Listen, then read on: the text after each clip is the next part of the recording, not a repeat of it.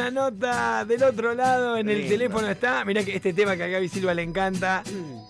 El Bar Unión, señoras y señores. Ah. está el mismísimo Jairo. ¡Bravo, En el teléfono. Jairo! Jairo. Hola Jairo, buenos días, bienvenido a Pulso. Joel Rossi te saluda, ¿cómo andás, maestro? Hola, ¿qué tal? Buenos días. Muchas gracias. ¿Cómo anda todo? ¿Todo tranquilo? Bien, bien. Acá estoy, haciendo fiaca hoy. Mirá. Pero, ¿estás por dónde andás? ¿Andás por, me dice la producción, por Buenos Aires, puede ser? Sí, estoy en mi casa, claro. Yo soy confinado, como dicen ahora. ¿viste? Ah, mira, yo no sabía que vos estabas viviendo en Buenos Aires. ¿Qué vivís en Capital Federal? ¿Por dónde estás? En Vicente López, que está pegado a la capital federal. Y a, nada, a, 400, a 500 metros de la capital federal.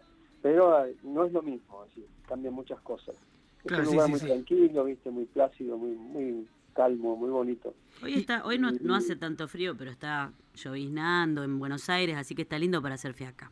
Ahora, eh, Jairo, ¿y te fuiste a vivir allá hace muchos años ya?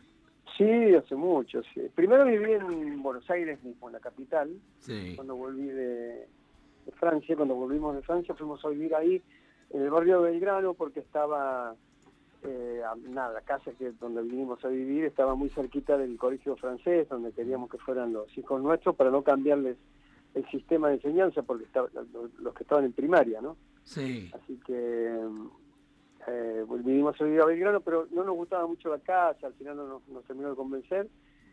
Buscábamos por acá, por la, que un lugar que no estuviera demasiado lejos, tampoco del colegio este, y encontramos aquí en Vicente López, está muy pegadito. eh, Y, y, cada, de- y cada de tanto, bueno, Núñez, todo eso. obviamente ahora en, en pandemia y cuarentena no, pero digo, Córdoba es un lugar que frecuentás, tu, tu, tu ciudad- tus, tus orígenes allí en Cruz del Eje y demás, ¿volvés cada Sí, tanto claro. o poco? Vos sabés que una de las cosas por las que no fui a vivir a Córdoba, en realidad estuvimos buscando, incluso miramos casas en Villa Allende. Pero ¿sabes por qué no fuimos? Porque no había un colegio que tuviera ese sistema de enseñanza. Y ya nosotros miramos mucho eso porque ya los sacamos a los chicos de otro país, te das cuenta, de un país donde habían vivido todo, todo el tiempo, de otro idioma, en fin, una cantidad de cosas que no queríamos tampoco causarles un trauma, ¿no? Entonces queríamos que siguieran, que continuaran la, la- la educación, la, la- la escuela, ¿En- con un sistema similar al que tenían en Francia. ¿Y en qué- que en qué consistía ese sistema? Voy a ir a Allende, que me encanta. Villa Allende, Jairo. mirá. Eh, ¿qué, ¿Qué diferencias había con ese sistema que decís que acá no encontrabas? Bueno, había sistema, eh, era un, era un- era diferen- diferente el, el sistema en general de enseñanza, es decir, eh, ellos iban a un colegio eh, que se llama Liceo Internacional, que es un liceo que se creó, una escuela que se creó cuando estaba la NATO, ahí la OTAN, en San Germain-en-Laye, cerquita de París, yo vivía al lado de París, así como estoy en Vicente López, al lado de, de Buenos Aires, ahí estaba en San Germain-en-Laye, que está al lado de París. Bueno, la cuestión es que crearon esa escuela para la- en realidad para los- las familias o los, los niños de la, de la gente que trabajaba en la NATO y demás, ¿no? en la OTAN. Pero con el tiempo se bueno se instituyó, se, llegaron, se llegó a un acuerdo para que todos los países que, que estaban ahí decidieron cuando la NATO se trasladó a otro lugar eh, crear ese colegio y continuó en la escuela que tenía secciones diferentes. Tenía sección española, sección japonesa, sección inglesa, sección sueca, sección, qué sé yo, 11 secciones diferentes y teniendo en común todas las secciones el idioma francés. Ah. Jairo, ¿cómo, ¿cómo andas? Buen día, Gabriel Silva te Hola. saluda. Eh, ¿Qué tal? ¿Cuánto crees de todo esto que, que acabas de contar, de la OTAN y de la educación en Francia y lo que pasó después en Buenos Aires, influyó para que uno de tus hijos esté muy metido en la política hoy en Francia? Es un, un referente en París, uno de tus hijos. Bueno, mira, el, eh, mis hijos son de ahí. Es decir, eh, aquí el, el único argentino de la familia soy yo. Pero porque, ¿hasta qué edad de ellos promedio estuvieron allá en, en Francia, Jairo? Bueno, a ver, eh, mi hijo mayor vino, se quedó un tiempo en Argentina a los 18 años por ahí, ¿no? Pero cuando tengo el secundario ahí, vino y se quedó en Argentina 17, 18 años. Me acompañó a mí porque tenía que filmar una película yo acá, que se llama Funes, un gran amor, donde es el papel Con Graciela. Borges. Sí, exactamente, con Graciela Borges y Raúl de la Torre, la película. Muy linda, por, por cierto, ¿no? Y entonces eh, eh, vi- vino y me acompañó y se quedó. Le, le encantó Buenos Buenos Aires, y yo le, le- le conoció a alguna gente en la, en la filmación, le gustó mucho, y se quedó un tiempo, y eh, después se fue quedando, se fue quedando, y fue uno de los factores por los que nosotros decidimos venir a Argentina también a vivir, es decir, lo teníamos planeado hacía mucho tiempo, pero eh, la- justamente lo de los colegios, los colegios de los chicos y demás era algo, era un impedimento, digamos, para, para decidirnos a venir definitivamente acá. Y hoy tu hijo allá, Eh, que, que es concejal, sería Concejal, algo- concejal me Sí, parece hijo- ¿no? sí, sí, ahora está de vacaciones. Es concejal eh, reelecto, lo, lo reeligieron en, hace un mes, en la- o hace un mes y medio en la- las elecciones municipales. Eh, eh, Jairo, y hablando de tus hijos, hace poquito Sí. trascendió un video que armaste con, con ellos. Ah, Eh, sí. canta- Mira, ahí tenemos un poquito de la canción, a ver si la escuchás, ponela por favor, Nico. Que te vi en el metro que va a Puente Vallecas. Jairo y sus hijos, eh, en cuarentena, cada uno desde su estudio. Ese es el concejal. la primera vez Este, que grabé tu nombre en un corazón escarlata. Que podría bailar toda la noche contigo. Desde la última vez que te vi, he cruzado. Qué hermoso. Sí, están los cinco, está. Jairo y...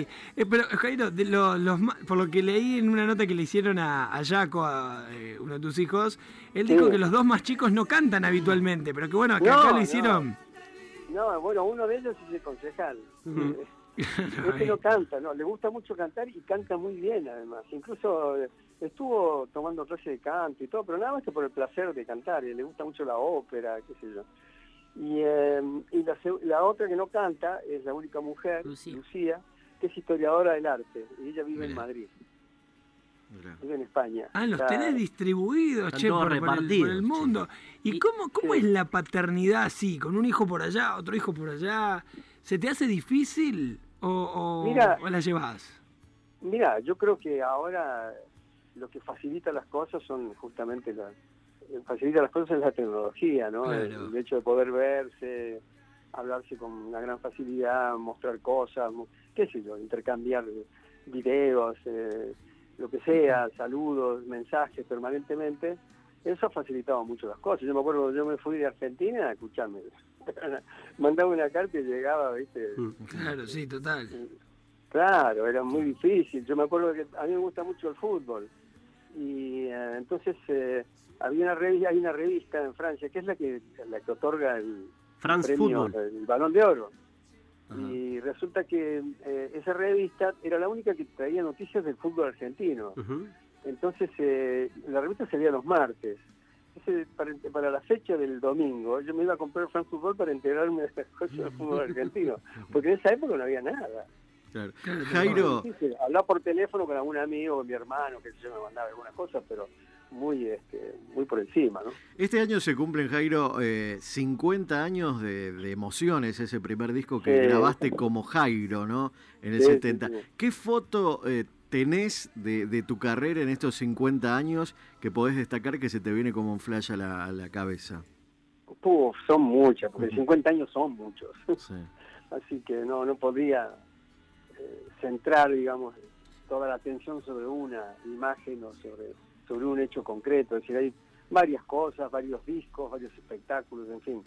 Hay varias cosas que yo destacaría para mí, ¿no? Por supuesto, que para mí han sido importantes y momentos que han sido importantes. El hecho de vivir en, en distintos países, el trasladarme a España primero, el trasladarme luego de España a Francia después, eh, el volver de Francia a Argentina también. Ese, ese, esos desplazamientos ya valen una, digamos, una, una charla, ¿no? Eh, los cambios que se producen en, en uno y en, en su entorno, por supuesto, ya es, creo que son dan, son tema para una charla, digamos. Es decir, que son momentos muy bonitos, las grabaciones de los discos. El primer disco, ¿viste? Porque es, es una cosa extraordinaria. ¿viste? Grabas un disco y tenés la magia del estudio. Primero, cuando entras al estudio, el estudio donde grabé en España era el mejor estudio que había. Eso sí, Luis Aguilera, el productor, y puso a mi disposición no sé, lo mejor de lo mejor, un estudio extraordinario, un arreglador extraordinario musical, César Gentili Santafesino, que era, ese arreglador, era el arreglador de Alberto Cortés, de Rafael, de muchos cantantes muy famosos en ese momento. Y eh, después la, la sensación que te da el recibir el primer ejemplar de ese disco, y después cuando lo escuchás por la radio por la primera vez. Claro. Son sensaciones extraordinarias, ¿no? Bueno, eso se repite eh, la- en la medida que continúas tu carrera y vas editando discos.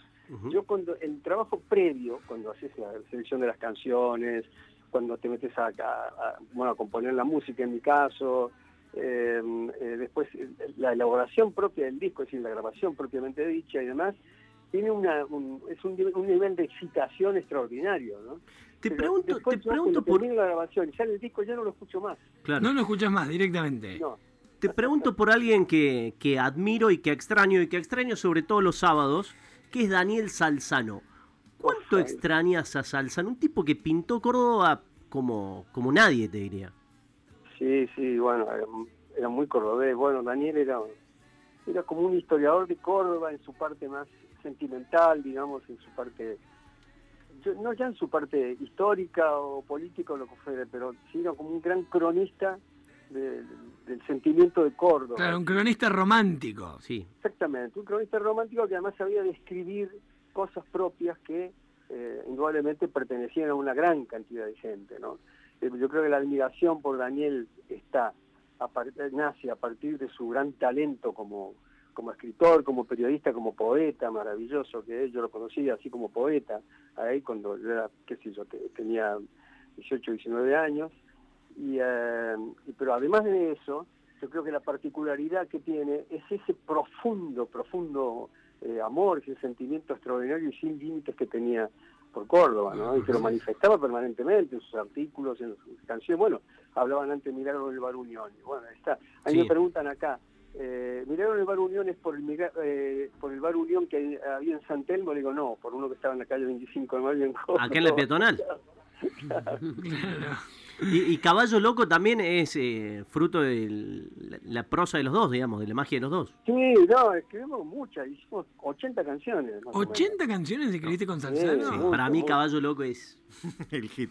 Sí. Pero vos sabés que el, el Caballo Loco formaba parte de una serie de temas que habíamos hecho de- para tipos que estaban para una canción canciones de perdedores y bueno hicimos hicimos nosotros trabajamos a distancia nunca nos juntamos para escribir canciones Yo vivía Ya en el home office, digamos. sí, una cosa sí porque en realidad con otros con otros medios porque yo, estaba el fax el teléfono pero no, todavía no existía la- la- eso de mandarse las cosas por eh, por, eh, por, por la computadora no bueno, Claro. la cuestión es que él vivía en Madrid, yo vivía en París, y cuando yo me vine para acá, él vino después a vivir en Córdoba. Pero siempre por teléfono, hablábamos mucho, hablábamos muchísimo por teléfono, y casi nunca corregíamos cosas. Es decir, eh, una canción era como, eh, mandaba la letra, le ponía una música y se acabó, así quedaba, ¿no? Y bueno, ese resultado, como resultado está eso, está la balacera, eh, la carpintería José, que se llama Los enamorados, efectivamente todas canciones que son muy importantes para mi repertorio, por supuesto, pero sobre todo son testimonios de, un- de una amistad que se dio como fruto, además profesionalmente, muchas canciones, pero que son fruto de una profunda amistad, sobre todo. Eh, Teníamos una, una relación, yo tengo una relación extraordinaria con él, eh, nos juntábamos siempre, permanentemente, nos, iba acorde, nos, hablábamos mucho, charlamos mucho, arreglamos y desarreglábamos el mundo muchísimas veces. ¿no? Qué lindas esas charlas de tertulias. ¿eh? Jairo, hablando de charlas, ¿es verdad que eh, hablaste cuatro horas y media con Perón, con el presidente Perón en Puerta de Hierro? Sí, no sé exactamente si cuatro horas y media, pero a lo mejor un poco más, porque este, pero fue una cosa, una casualidad, una cosa fortuita, porque resulta que a, Luis Agui le, dieron una, una cinta, yo vivía en Madrid hacía poco que estaba viviendo en, España, y Aguile vino a Argentina para promocionar un disco o hacer unas actuaciones, no sé qué, y él era productor de, de, de mis primeros dos discos, ¿no? Fue el productor de mis primeros dos discos. Y volvió y en, en Madrid me dijo que le habían dado una película, una bobina, con una, con una película hecha esas bobinas de lata, Sí. y, eh, y para dársela a Perón. Y era en época de Navidad, o sea, él- o sea que evidentemente le habían dicho que era un saludo de Isabel Martínez que estaba acá en Buenos Aires, una cosa así. Se lo dio Osvaldo Papaleo. Y, eh, pero cuando llegó a Madrid, él me dijo que sí, que sí yo, pero cuando llegó a Madrid pensaron mandárselo por un por un correo, por un remis, sé yo, por un coche, por un taxi, por una moto, yo qué sé. Entonces yo le dije, no, dame, se lo llevo yo, para conocerlo, ¿viste? a, a Perón. ¿viste? ¿Cuántas, cuántas oportunidades tiene de conocer a alguien que has escuchado, del que has escuchado hablar? ¿De qué año estamos hablando? Perón? 70 y... Finales de los 60, principios de los 70 en realidad. Primera parte de los 70. El año 70. 70. Claro. A ver, el año 70 fue. Sí, el año 70. Ah, bueno, después Perón Estaba en- viene a... Perón estaba en el exilio. Claro, estaba en Puerta de Hierro en Madrid. Claro. Esa- no, el año 71 fue. Pará, y, 71. y vos fuiste y llegaste ahí, pero tipo con una cita previa, algo? ¿O fuiste.? Dígale bueno, que está. Jairo que lo quiere saludar. No, mira, yo, acá- yo había sacado un- dos discos, un disco, una cosa así, eh, en España. Un disco un disco y un par de, de singles, de, de discos simples, ¿no? Y entonces eh, había salido mucho por la televisión y ahí era muy importante porque era un solo canal de televisión. Te veía todo el mundo o no te veía nadie. Entonces, eh, eh, cuando tuve la oportunidad de ir, se ve que él estaba sobre aviso. Evidentemente le habían dicho que iba a llegar esa bobina y que la iban a llevar, se le iba a llevar a Aguilé o un emisario o algo así de Aguilé. La cuestión es que llegamos, yo fui con Teresa, con que no estaba, no era mi mujer todavía, no estábamos casados todavía, y nos fuimos un día que nevaba tremendo, no sabes cómo- la nevada que cayó ese día. Y Puerta Hierro es un lugar, era un lugar entonces, un lugar muy acomodado, ¿viste? Muy, pero un bar, como un barrio cerrado dentro de la, sin serlo, ¿no? Dentro de la ciudad. Entonces eh, estaba todo muy nevado y era muy difícil el, acceso al, lugar.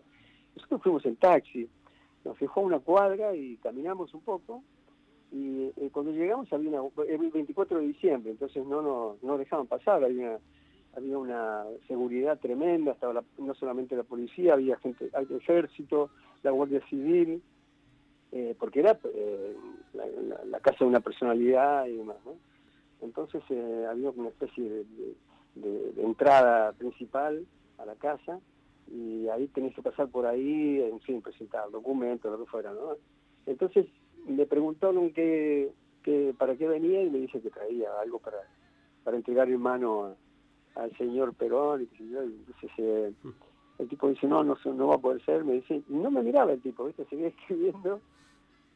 Hola. Sí, Sí, sí, sí. escuchamos atentos. Ah, seguí escribiendo y entonces me, em, me dice, no, me va a tener que dejar a mí, me va a dejar a mí, yo se lo voy a entregar. Y yo dije, no, tengo que entregar en mano, ¿viste? Me puse firme, una cosa increíble. Yo soy muy tímido. Entonces, eh, ahí me- yo mismo me sorprendí, ¿no? Y me dijo, no, no, no, es imposible. Entonces dijo, bueno, vámonos, y nos fuimos. Y ahí hemos caminado unos 10, 15 metros y nos viene a buscar un, un soldado. Un, no sé, un tipo uniformado, y nos lleva de vuelta al lugar y el mismo tipo que no nos había dejado pasar se ve que había consultado y, eh, y dijo pase y nos hizo pasar Dice que y pasa. entramos en un, como un caminito de laja viste el camino de laja Sí. en un jardín en la parte delantera de la casa y una casa viste esas casas serranas viste como de piedra Mm. y, eh, y en el porche de la casa estaba Perón. Para mí fue una cosa increíble porque yo decía, ese tipo que está ahí no es Perón, le iba diciendo a Teresa, porque eran como, claro, porque eran como 15 metros, 20 metros, y este y le digo, este no es Perón, es muy joven, le digo. y entonces, vos sabés que de lejos se veía, eh, tenía una apariencia mucho más joven. Después a medida que te acercabas, eh, abrió los brazos y dije, ah, es Perón. Claro, cuando hizo el gesto te diste cuenta. Es él, es él. Pero para Jairo, y obviamente, ¿él te, ¿él te reconoció apenas llegaste? Mirá, mirá, pasó una cosa con eso increíble. Él estaba solo, completamente solo. No había nadie con él. Y eh, nos hizo pasar, muy simpático, me dijo, qué jóvenes, y qué sé yo, y muy chiquitos, teníamos 20 años. Y Teresa menos, 19. ¿no? Y entonces eh, entramos y eh, nos invitó a tomar algo, esto, ¿no? y empezamos a hablar, empezó a hablar él, nosotros lo escuchábamos. Y empezó a hablar, nos contó una cantidad de cosas, se ve que necesitaba hablar de otra cosa, que no fuera político. Entonces se nos habló, nos contó sus eh, historias de cuando vivió en Italia, cuando estuvo de agregado militar en la Embajada de Italia o algo así, porque a mí me interesaba mucho la biblioteca de él, a mí me gustan mucho los libros. Y tenía una biblioteca muy interesante en el despacho, en la oficina, en una oficina, un escritorio, digamos, al lado del living, y este y era muy interesante la, la- la biblioteca ¿viste? entonces Me dice, ¿te gustan los libros? Sí, sí, sí. Entonces empezó a sacar libros.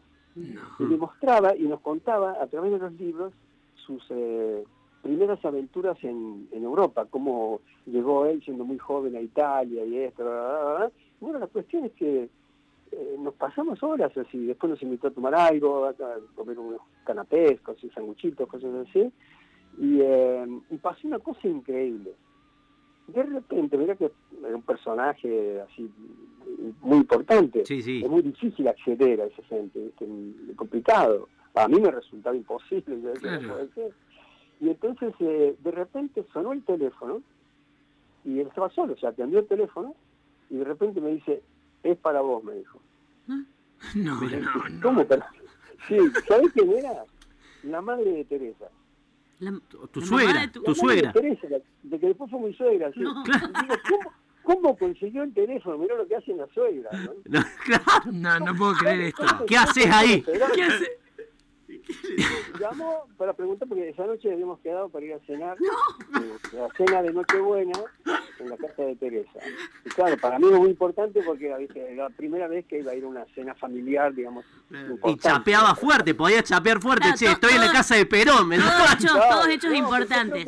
yo no puedo creer. Son personajes que despiertan, pueden despertar admiración de repente. te Claro. dicen, "Ah, bueno, es peligroso, son muy jóvenes, ¿qué va a pasar? Está con... Ya no saber, ¿viste? No sé, ellos no conocen tanto la historia nuestra como nosotros, claro. Y entonces, eh, la cuestión es que al final, ya nos íbamos, eh, Perón nos, nos dijo que nos quedáramos a cenar. Nos Qué presión. O sea, tu suegra esperándote y Perón Versus invitando- Perón.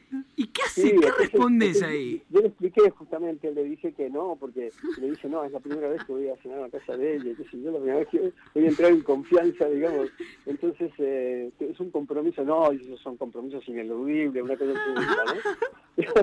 Claro, ¿no ves que ya, ya llamó acá y todo la señora? Yo no te, Claro, no te puedo creer. Pero mira, con respecto a que me decía si me conoció, en medio de la charla, en las dos horas de estar ahí, me dice, pero vos sabés que yo te conozco, a vos, yo te he visto en una parte, me dice.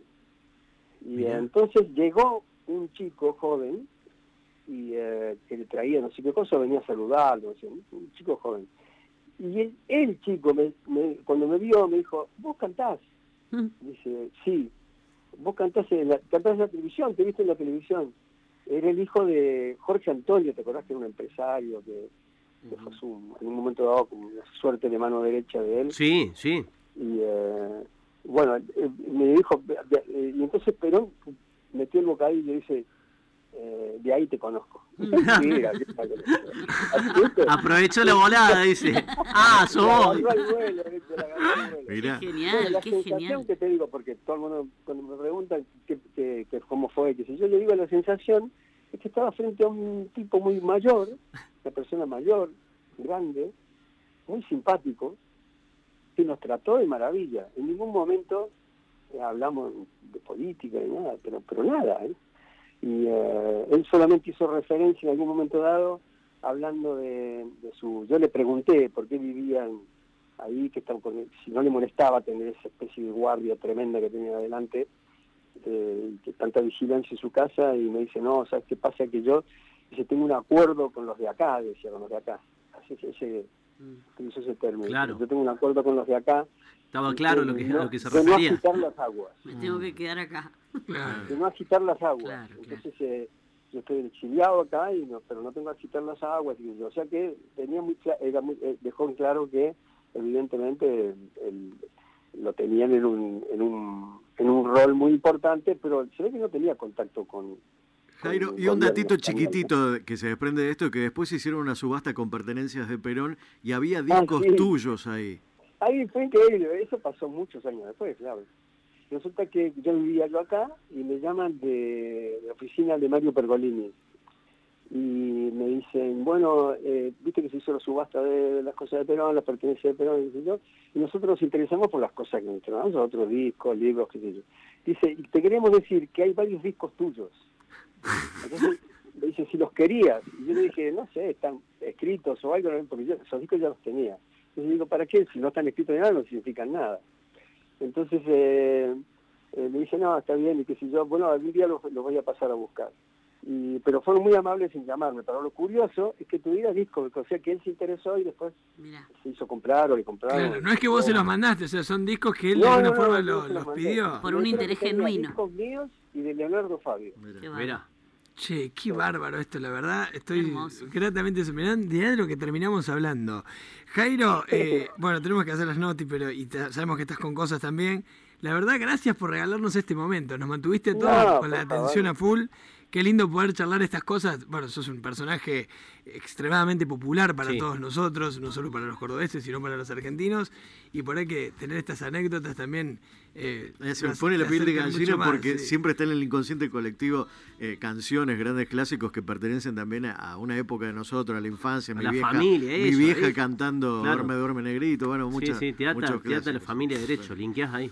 Jairo, te dejamos un abrazo enorme, Bueno, enorme, enorme, enorme. Ojalá te podamos ver en un escenario muy pronto. Sí, ojalá, ojalá cuando pase esta, esta, esta suerte de encierro involuntario, a ver si se puede empezar a, a trabajar. y hacer. He visto que en Francia ya hay un, un cine, que están haciendo teatros o cines nuevos, y los nuevos cines, mírenlos si pueden, un cine que se llama OMA, y he visto los planos y demás. Es fantástico, porque ustedes vieron Star Wars, Sí, sí, sí. Vieron el Senado de Star Wars, con los balcones, Sí. como balcones. Sí. Bueno, así es el cine OMA, que están, Wow. el futuro cine, cine OMA, que lo hacen para, van a hacer grupos de gente en los distintos balcones. Es Claro. impresionante, ¿eh? Claro, y de alguna forma mantener el adaptado. El aislamiento social. distanciamiento, claro. Jairo, maestro, abrazo gigante a la Gracias. distancia. Gracias, un abrazo enorme a tu familia. Muchas gracias.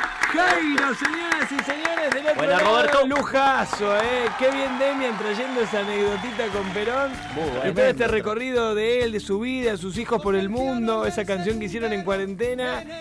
La anécdota con Salzano, qué maestro, cuánta historia junta en una sola persona, ¿eh? Y qué vital que se lo escucha, ¿eh? Sí. Qué vital.